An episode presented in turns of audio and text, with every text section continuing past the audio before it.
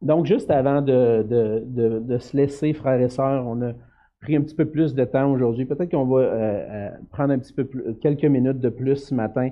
Euh, parce que, ben, justement, Pasteur Guiteau va aller répondre à des questions des enfants. Les enfants sont en, bas, puis ils soutiennent, parrainent un enfant là-bas en Haïti, et puis il va aller en bas avec les enfants et puis répondre à des questions. mais nous, on va se pencher sur euh, une partie du passage qu'on n'a pas eu le temps de terminer la semaine dernière dans Luc au chapitre 20. J'aimerais vous inviter à tourner. Et puis, on va voir qu'est-ce que le Seigneur permet qu'on puisse faire aujourd'hui. Mais j'aimerais qu'on puisse replonger parce que on voit euh, dans ce, ce que euh, Pasteur Guiteau nous a partagé, on voit vraiment cette idée-là. En qui est-ce que je vais placer ma confiance? Et puis, on peut se poser toutes sortes de questions euh, de nos jours, à savoir, est-ce que je peux faire confiance? Et on a déjà abordé un peu le sujet la semaine dernière, mais est-ce que je peux faire vraiment confiance à quelqu'un? Et dans le contexte de Luc au chapitre 20, Jésus est dans un, moment de son ministère où il, il arrive à Jérusalem et on remet en question qui il est et est-ce qu'on peut vraiment faire confiance à Jésus?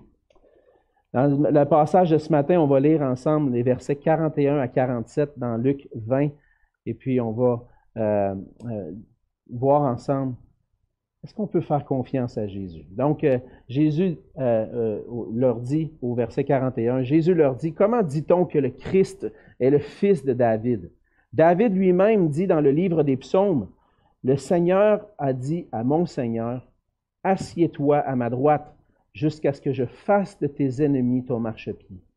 David donc l'appelle Seigneur. Comment est-il son fils?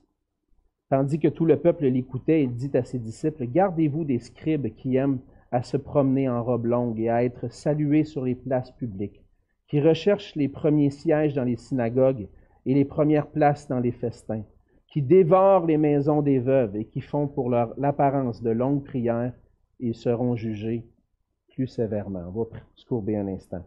Seigneur, on ouvre ta parole ce matin. On, est, euh, on veut entendre ce que tu veux nous dire à travers ce texte dans Luc au chapitre 20. Seigneur, tu, euh, euh, Seigneur, on veut, on veut s'approcher de toi comme celui en qui on peut avoir pleinement confiance.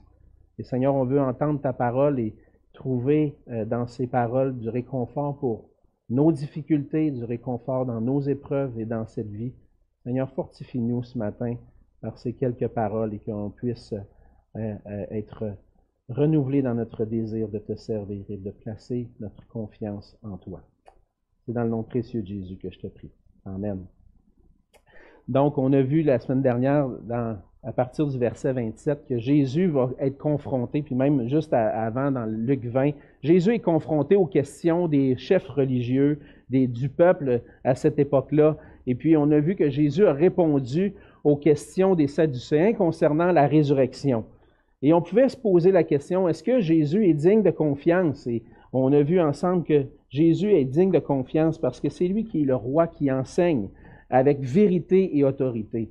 Jésus a répondu aux Sadducéens en montrant qu'il est celui qui euh, euh, rend possible la résurrection. Il répond aux, Sadducéens, il les confond dans leur conception de la résurrection. Et on a vu ensemble que Jésus, c'est le roi qui rend possible la résurrection. Il, il va défendre la vérité des Écritures, démontrer par les Écritures qu'il est digne de confiance. Et dans, la suite du passage, on voit au verset 41 à 44 qu'on peut faire confiance à Jésus de jour en jour parce que c'est lui qui possède toute autorité. Après avoir été confronté lui-même avec des questions de la part des, chefs religieux, des questions de la part des Sadducéens et euh, d'avoir été mis à l'épreuve sur savoir est-ce qu'on peut vraiment lui faire confiance à cet enseignant-là, Jésus va lui, lui-même retourner la question. Et dans un sens, c'est ce qu'il fait, c'est que après avoir été confronté lui-même, va confronter en posant lui-même une question, une question qui est tirée des Écritures. Encore une fois, on peut dire que Jésus, on peut lui faire confiance. Pourquoi? Parce qu'il parle avec autorité. Parce qu'il est le roi qui possède toute autorité. Jésus questionne les gens sur qui est le Messie. Alors, Jésus pose la question, il dit, comment dit-on que le Christ, le Messie, est fils de David?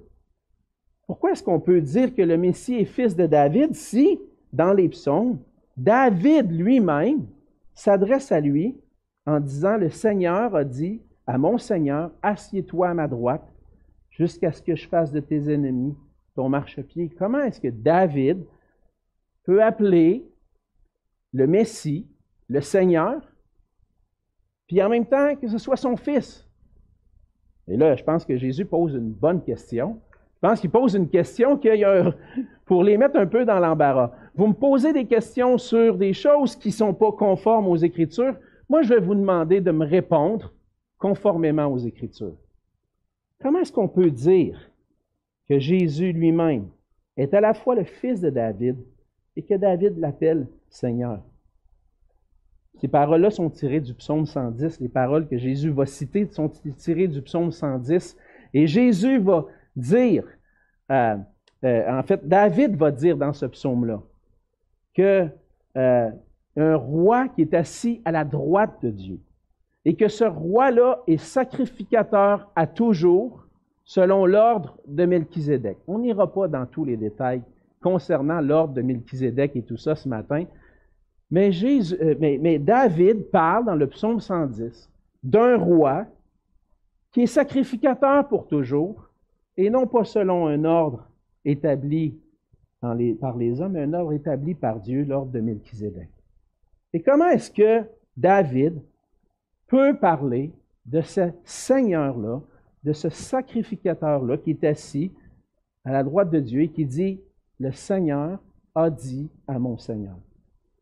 Comment est-ce que David peut appeler un de ses descendants mon Seigneur?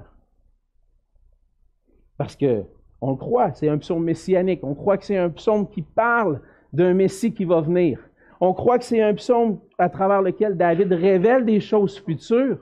Et en même temps, David voit quelque chose qui se passe en temps réel dans son temps. Des choses futures, mais une réalité.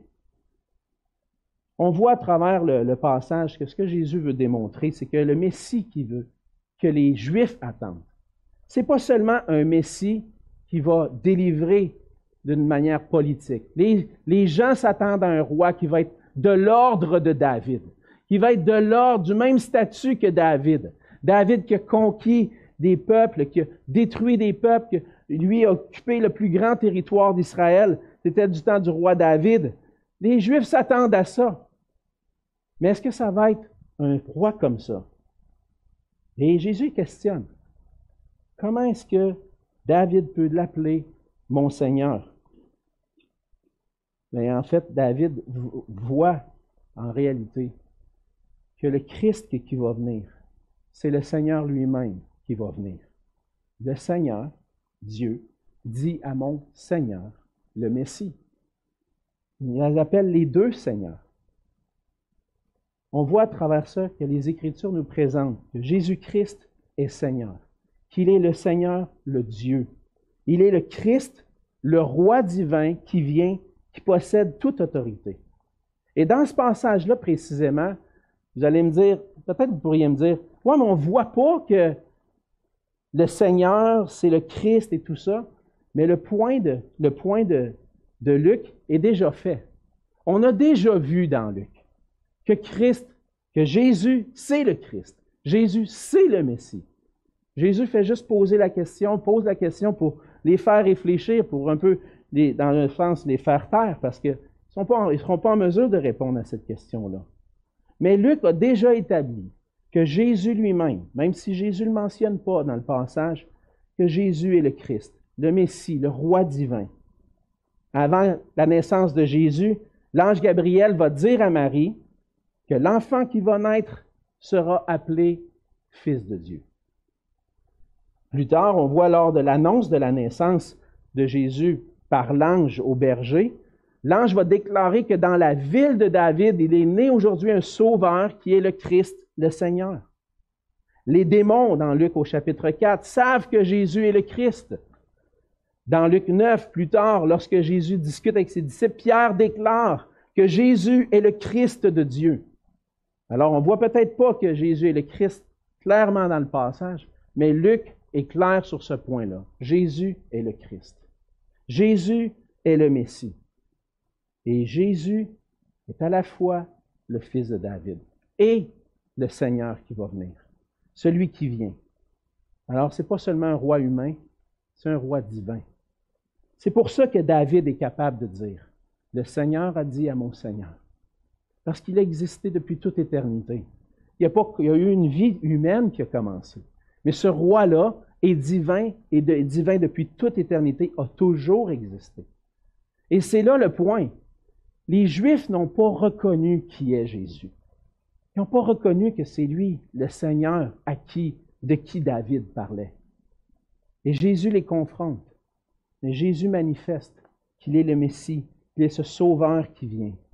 Et ça ne change rien, même si les Juifs remettent en question son autorité, même si les gens se questionnent à savoir est-ce qu'on peut vraiment écouter cet homme-là, ça ne change rien qu'il possède l'autorité parce que c'est lui qui est le Christ qui devait venir. Jésus est le Christ qui est allé jusqu'à la croix, qui est celui qui est ressuscité d'entre les morts, puis qui est assis à la droite de Dieu maintenant, qui possède le nom qui est au-dessus de tout nom. Jésus possède toute autorité. Il est le Christ. Alors, est-ce qu'on peut faire confiance à Jésus aujourd'hui? Quand tous les gens autour de nous posent des questions, est-ce qu'on peut vraiment se fier à ce que l'Évangile nous dit? Est-ce qu'on peut vraiment croire qu'il y a un Dieu qui existe? Est-ce qu'on peut vraiment croire que Jésus était le Fils de Dieu? Lorsqu'on pose les questions, où est-ce qu'on va trouver les réponses? Comme Jésus, dans les Écritures. C'est les Écritures qui nous révèlent qui est Jésus. On peut essayer de trouver nos arguments, puis trouver plein d'arguments pour répondre aux questions des gens autour de nous. Puis des fois, c'est pas mauvais, mais ce qu'on veut, c'est conduire les gens, puis conduire nos propres cœurs à la parole de Dieu. Lorsqu'on remet en doute l'autorité de Jésus, lorsqu'on remet en doute qui il est, lorsqu'on remet en doute est-ce qu'il va vraiment être ma force, est-ce qu'il va être vraiment ma joie, où est-ce que je vais me tourner? Dans sa parole me tourner vers lui, vers lui qui me parle et qui me fait découvrir qui il est. Le Seigneur Jésus dit dans ce passage-là, il s'attribue à lui-même, dans le fond, le psaume 110, le Seigneur a dit à mon Seigneur, assieds-toi à ma droite. Jésus est assis à la droite de Dieu maintenant. Il est, mort à la croix, il est ressuscité, il est assis à la droite de Dieu. Et il dit aussi quelque chose, jusqu'à ce que je fasse de tes ennemis ton marchepied. C'est peut-être cette partie-là qu'on a des fois la difficulté à saisir. Est-ce que Jésus a accompli cette parole-là? C'est une question. Est-ce que Jésus l'a pleinement accompli? Est-ce que Jésus est en mesure d'accomplir cette parole-là? Et lorsqu'on pose cette question-là, on veut se demander combien de temps ça va durer ça jusqu'à ce que je fasse de tes ennemis ton marchepied. Mais Paul nous aide à répondre. Parce que dans 1 Corinthiens 15, vous pourrez aller voir si vous voulez, mais Paul parle de Jésus, il utilise le psaume 110. Il parle d'un temps où Jésus va soumettre ses ennemis, où tous ses ennemis vont, vont lui être soumis. En ce moment, lorsqu'on regarde autour de nous, on ne voit pas que tout lui est soumis. Puis même Paul va dire comme ça, tout lui est pas encore soumis. Non, parce qu'il y a encore beaucoup dans le monde qui n'est pas encore soumis à Christ d'une manière volontaire. Mais un jour, Christ va revenir. Un jour, Christ va manifester qu'il est le, Christ qui possède toute autorité et il va détruire tous ses ennemis. Et à ce moment-là, on va reconnaître, puis on va voir, les gens vont reconnaître peut-être un peu trop tard qu'il est réellement ce roi divin qui possède toute autorité. Alors, qu'est-ce que je dois faire avec ça? Donc, je dois prendre le temps d'écouter ce que la parole de Dieu me dit, d'écouter l'Évangile, et lorsqu'il va m'arriver des épreuves, comme Pasteur Guito nous partageait, on doit se rappeler qui est celui qui domine sur toute chose. Qui est celui qui domine même sur les circonstances. Qui est celui qui est vainqueur en face de mes ennemis? C'est le Seigneur Jésus. Je ne trouverai pas de solution ailleurs qu'en Jésus. Et c'est ce qu'on doit faire. On doit se apprendre à s'humilier, Arrêter par notre orgueil de dire, ben, je vais peut-être trouver ma solution ailleurs. Non, ma solution n'est pas ailleurs. Ma solution est en Christ, ce roi divin qui possède toute autorité. Et ce qu'on doit faire, c'est s'humilier devant Jésus, parce que c'est lui le Christ. Venir à lui, puis dire, Seigneur, j'ai besoin de toi. J'ai besoin de toi. Puis j'attends ton retour. Mais en attendant, aide-moi à te faire confiance. Parce que c'est toi qui possèdes toute autorité. La semaine prochaine, on va continuer les derniers versets qui restent, puis on va voir le lien entre les versets 45 à 47 avec le début du chapitre 21. Mais ce qu'on veut apprendre de ce passage ce matin, frères et sœurs, c'est que peu importe nos circonstances, Jésus possède toute autorité. On doit lui faire confiance. On doit lui partager. Et ça se peut que des fois l'épreuve dure longtemps.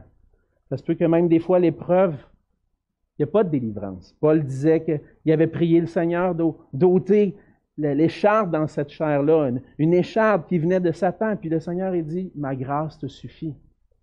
Peut-être qu'on va traîner pendant des années jusqu'à notre mort certaines épreuves. Le Seigneur dit, Jésus dit, ma grâce te suffit.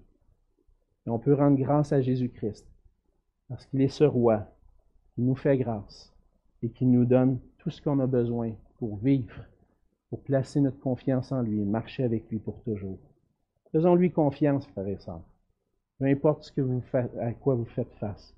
Tournons-nous vers lui et mettons notre confiance en Jésus. Prions ensemble. Seigneur notre Dieu, on veut te dire merci pour ta grâce et pour ton amour envers nous. Merci pour le privilège qu'on a de, te connaître. Merci pour le privilège qu'on a de t'appartenir, Seigneur Jésus. Et Seigneur Jésus, tu nous appelles Seigneur, à venir à toi avec une pleine confiance. Les gens autour de nous peuvent remettre en question ton autorité. Nos épreuves, parfois, au milieu des épreuves, des temps difficiles, Seigneur, on peut remettre en question est-ce que tu es là? Est-ce que tu es présent? Est-ce que tu es au contrôle? Est-ce que je peux vraiment te faire confiance? Mais Seigneur, tu manifestes à travers ces paroles qui ont confondu ceux qui t'écoutaient, ceux qui, ces chefs religieux qui te confrontaient que tu es Seigneur. Et qu'un jour, Seigneur, tu vas revenir, tu vas mettre sous tes pieds tous tes ennemis. Seigneur Jésus, merci d'avoir vaincu à la croix déjà pour nous le péché, Satan et la mort. Merci parce qu'en toi on trouve la vie. Maintenant, Seigneur, aide-nous à marcher avec toi, à nous tourner vers toi, à te faire confiance, quoi qu'il arrive. Et Seigneur, on te remet ce, cette journée, cette semaine qui est devant nous.